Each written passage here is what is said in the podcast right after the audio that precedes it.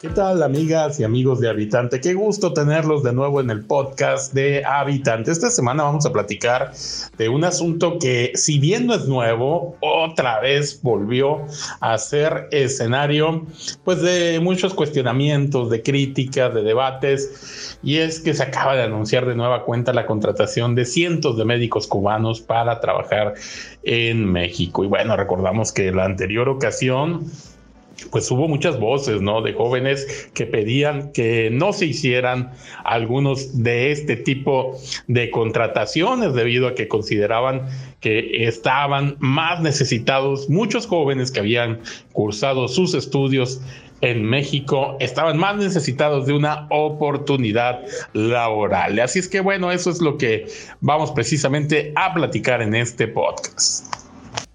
Hola, ¿qué tal amigos? Y bienvenidos de nuevo. Qué gustazo saludarlos esta semana más. Aquí casi mediados finales de marzo. Es un gustazo siempre saludarlos, platicar con ustedes y sobre todo cuando tenemos este tipo de temas que nos tocan tanto, ¿no? Que son temas tan cercanos a nosotros eh, que pueden significar pues un cambio grandísimo en la calidad de vida de muchos jóvenes que estudiaron la carrera de medicina y que no han encontrado trabajo versus el pues negarles un poco las oportunidades de trabajo, dándoles preferencias a personas pues internacionales, ¿no?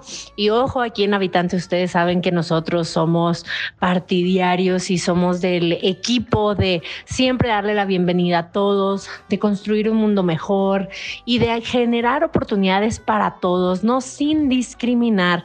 Sin embargo, en este caso es algo distinto porque pues e, es una problemática muy especial porque en México se sabe que las oportunidades laborales no abundan y sobre todo en el rubro eh, médico que la tienen tan difíciles los jóvenes para encontrar un trabajo. Entonces, es muy contradictorio el traer médicos de fuera, en este caso de Cuba, para cubrir plazas que bien podrían beneficiar a médicos de México que son igual de calificados y tienen la misma calidad y la misma calidad de educación y de trato. Eh, y pues a ellos los estamos dejando sin oportunidades, ¿no? Así es, y son jóvenes que tardaron mucho en sacar sus estudios, porque es difícil sacar los estudios de medicina, luego la especialización, tienen que hacer la residencia, en fin, son muchos años de esfuerzo para que luego no encuentren en dónde desarrollarse. Eso es muy lamentable. Y sobre todo, como tú dices, no es una cuestión de hacer menos a un extranjero, sino que en este caso está muy comprobado que este tipo de contratación de médicos cubanos no se hace con fines médicos, no se hace con fines de beneficiar la atención médica de la población, es un tema político, es dinero que le están entregando al gobierno de Cuba porque ni siquiera se lo dan a los médicos que vienen de Cuba, se lo dan al gobierno de Cuba. Y es una forma de mandarle dinero, de subsidiar a otro gobierno, pues, ¿no?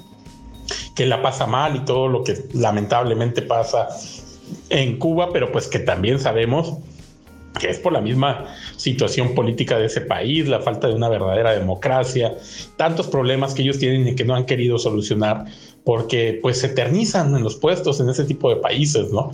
Se eternizan, ahí duran, pueden durar como por ejemplo, pues sucedió con Castro, ¿no? Que décadas y décadas estuvo mandando en ese país. Entonces, este, eh, si fuera a contratar a médicos extranjeros de cualquier país, Cuba o Venezuela, donde fuera, para mejorar la situación de la salud en México, pues bueno, bienvenidos, ¿no? Pero es un tema político lo que hay que, de fondo ya se ha denunciado mucho. Muchos de nuestros lectores en Habitante lo han dicho, los que viven en Venezuela han dicho, oigan, eso pasó aquí en Venezuela y los médicos realmente no venían a curar, no venían a, a practicar, no venían a ayudar al sistema de salud, venían únicamente a disfrazar este desvío de recursos hacia el gobierno de Cuba. Es ahí el punto lamentable, ¿no? Exactamente, disfrazándolo, ¿no? De solidaridad, de altruismo, pues se desvían recursos hacia un gobierno que sabemos que no tiene las mejores intenciones para ciudad, su ciudadanía, ¿no? Que eso es lo, lo verdaderamente grave, ¿no? Que no es, no son recursos que se estén yendo a mejorar la calidad de vida de las personas de Cuba y de México. Al contrario, son, pues, desvíos de recursos disfrazados de ayuda que solo sirven pues para, para objetivos de particulares, para agendas secretas, agendas escondidas que no benefician a nadie, ¿no? Que no benefician a México, no benefician a los doctores de aquí, no benefician a los jóvenes de aquí que están buscando trabajo y tampoco benefician a los doctores cubanos porque pues no se les está dando una oportunidad verdadera, real, sino que está disfrazada, ¿no? De fines políticos y de agendas sumamente egoístas. Sí, esto es muy lamentable porque vemos este nuevo anuncio de otros 600 médicos cubanos que vienen a México, que representan casi el doble de los que ya se tenían en la actualidad como parte de un convenio que se mantiene con Cuba desde el año pasado y que ha sido muy cuestionado por los especialistas médicos locales. Es el director del Instituto Mexicano del Seguro Social, Zoé Robledo, quien hizo este anuncio y pues de inmediato la gente dijo, pues ¿cómo?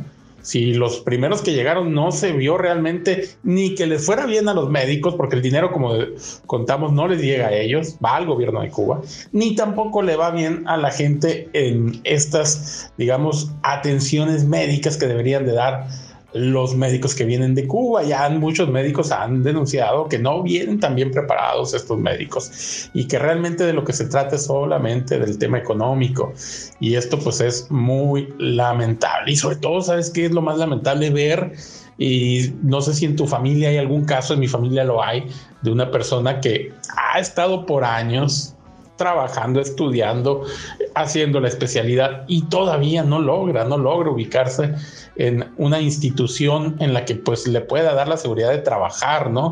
De tener un sitio donde trabajar. Y pues ahí anda, ahí anda buscando la, oportunidad por años y con muy buenas calificaciones, con muy buenas evaluaciones de su trabajo, pero sigue sin tener la, la oportunidad pues de, de ya estar de, de, base en una, en una institución. Qué lamentable para ellos que han hecho tanto esfuerzo y ver cómo llega alguien desde fuera tan fácil y bueno, ocupa este lugar que a lo mejor ellos pudieron haber ocupado. Esto es muy lamentable, la verdad. Así es, todavía si representara una oportunidad, una mejora, pues para ambas para ambas partes, pues esto sería increíble, ¿no? Pero el problema es que no resulta y que no resuelve ni a los pacientes ni a la pues ni al sistema médico, ¿no? De México. Y pues eso es lo que hace que no valga la pena todo esto, ¿no? Este dinero se podría utilizar de una manera muchísimo más eficiente y apoyar a la gente pues de nuestro país. Que ojo, no estamos eh, para nada en contra de que venga gente de fuera, eh, de crecer, porque eso nos hace ser un mejor país, ¿no? La diversidad, las distintas culturas, todos tenemos algo muy precioso que aportar. Pero el problema es como tú dices, ¿no? La intención detrás, lo que hay detrás, eh, las verdaderas pues motivos de hacer esto, ¿no? Y pues también es importante porque para los pacientes esto también podría representar un riesgo, ¿no? Si no son médicos tan preparados, pues eso también es un riesgo para la salud de ellos. Y como comentas también, hay mucho talento aquí en México, pero pues nos ha hecho mucha falta el apoyarlo, nos ha hecho mucha falta el darle las oportunidades. Y pues qué triste que, que se le dé oportunidades a costa de oportunidades de otros. Todavía si se hiciera con una poca, con una planeación, ¿no? De decir, mira, vamos a traer 600 médicos, pero vamos a crear 1.200 empleos en el sector salud, ¿no? Vamos a apoyar a 1.200 médicos, pues bueno, ahí ya sería otra cosa porque sería algo pensado, algo estructurado, algo con estrategia que pues apoye a ambas partes. Exactamente, esa sí sería una buena opción, por ejemplo, ¿no? Abrir plazas para los jóvenes que están ahí desde hace años buscando una oportunidad y además, bueno, pues para médicos cubanos, para ciertos lugares, eso estaría bien, pero no, lo que vemos es simplemente la intención de ayudar al gobierno de Cuba, de darle ese dinero, disfrazando de esta llegada de médicos que mucho ya se ha cuestionado. Y fíjate que además le estás dando el dinero, ojo, ¿a qué país? Eh? Un país que según la organización Amnistía Internacional es uno de los principales países que violan los derechos humanos y que tras las históricas protestas de hace pocos meses, eh, las autoridades cubanas encarcelaron a muchos centenares de personas que habían participado en estas protestas. Solamente por expresarse fueron encarcelados más de 700 personas, es lo que dice Amnistía Internacional. Dice que la situación económica continúa deteriorándose además en Cuba y las autoridades de Estados Unidos pues mantienen un embargo económico, que eso también se ha comentado mucho, pero pues eh, la represión a la disidencia que tiene Cuba es muy lamentable. Y a ese país le estás dando el dinero que obviamente pues va a salir el beneficio para los políticos y no para los médicos que vienen a trabajar que por cierto eh, hubo organizaciones que también cuestionaron las condiciones en que venían a trabajar los médicos cubanos y mm, cómo pues muchas veces los, eh, los, mandan a lugares totalmente inseguros, que eso ha sido también un tema de los médicos porque algunas veces no han concursado por ciertas plazas porque son en comunidades rurales muy alejadas en donde ya han matado a un médico o ya han asaltado a un médico o ya han atacado a una doctora. Eh, eh, hay que ver también el entorno de la seguridad. El país no le está dando seguridad a estos médicos y los está mandando muchas veces a zonas que son zonas de guerra realmente, ¿no?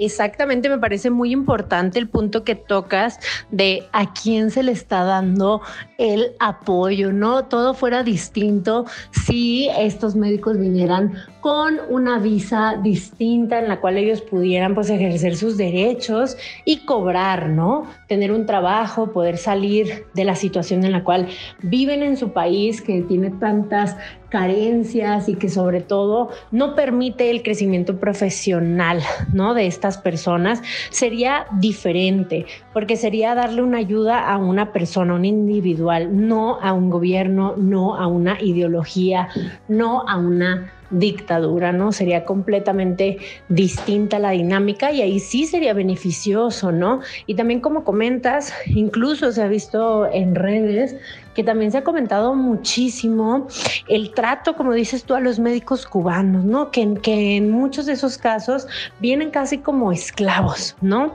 Vienen obligados del país a dejar su casa sin darles una opción, sin preguntarles su opinión y pues acá son tratados de, pues de forma, no por los mexicanos, no por las instituciones de salud, sino por el mismo sistema, pues son tratados como ciudadanos de segunda, ¿no?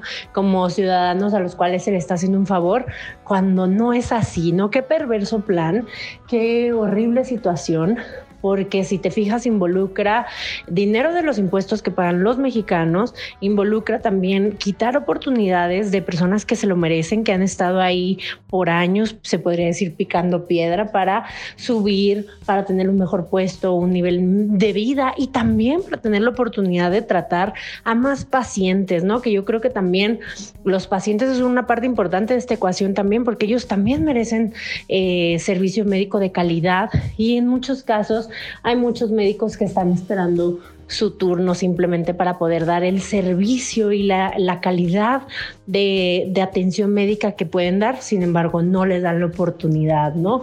Muchos factores a tomar en cuenta, pero definitivamente podemos coincidir que no es un acierto la manera en la cual se está llevando a cabo esta pues iniciativa que ya tiene, ya es la segunda vez, ¿no? Que se hace. Y también es raro, ¿no? Que si la ciudadanía y también el gremio médico se ha opuesto a esto, ¿por qué seguirlo repitiendo? ¿Por qué no escuchar a quienes son los que pagan esta iniciativa? Porque son los que pagan los impuestos. Así es, y hay que recordar el caso de finales del año pasado donde un médico cubano fue asesinado a tiros en un hospital de un vecindario peligroso en las afueras de la Ciudad de México. Este médico, cuyo nombre en aquel entonces no se divulgó, pereció junto con una enfermera y otra mujer en un hospital de un suburbio de Catepec y el crimen ocurría en medio de las críticas al plan del presidente López Obrador de traer médicos cubanos a zonas donde no había médicos mexicanos disponibles por la inseguridad precisamente. Pues si bien ese médico no formaba parte del programa y ya tenía dos años en, en México, sí nos muestra cómo sí los médicos cubanos se ponen en riesgo también como los médicos mexicanos por eh, la autoridad los manda a estos lugares en donde no hay ley, ¿no? En donde el crimen está enseñoreado. Es muy injusto tanto para médicos mexicanos como para médicos cubanos que los manden a esas zonas sin tratar siquiera de recuperar la gobernabilidad en esa zona, que haya ley, que haya justicia. Así es que, bueno, por todos lados, como tú dices, es muy criticable, muy lamentable, se ve todo, se siente hasta maldad, ¿no? En cómo planifican esto, en cómo buscan solamente darle dinero al gobierno de Cuba y lo que le pasa al médico mexicano o al médico cubano como que ya viene siendo lo de menos, ¿no? ya ellos cumplen con sus objetivos de poder, de ideologías y, ya eh, lo que le pase al paciente y al médico, pues poco le importa a los poderosos, ¿no? Es muy triste, es muy lamentable esta situación. Yo estoy seguro que este tema va a seguir dando mucho para el análisis, para el comentario, porque va a haber muchas reacciones de grupos médicos, de cámaras médicas y desde luego también de la sociedad en general. Bueno, yo creo que con esto pues ya estamos llegando al final de este podcast agradeciéndoles como siempre su atención y que siempre están muy al pendiente de lo que les traemos semana a semana. Y como siempre les recordamos que estamos en todas las redes sociales, nos encuentran en Twitter, en Facebook como habitante y como caminante, nos encuentran también en Instagram, en YouTube. Y les recordamos también que no olviden de apoyar este esfuerzo de traerles historias, de traerles cosas interesantes, pues invitándole una tacita de café, ¿no? Al habitante, que es esta forma simbólica de darle una aportación a este proyecto, ¿no?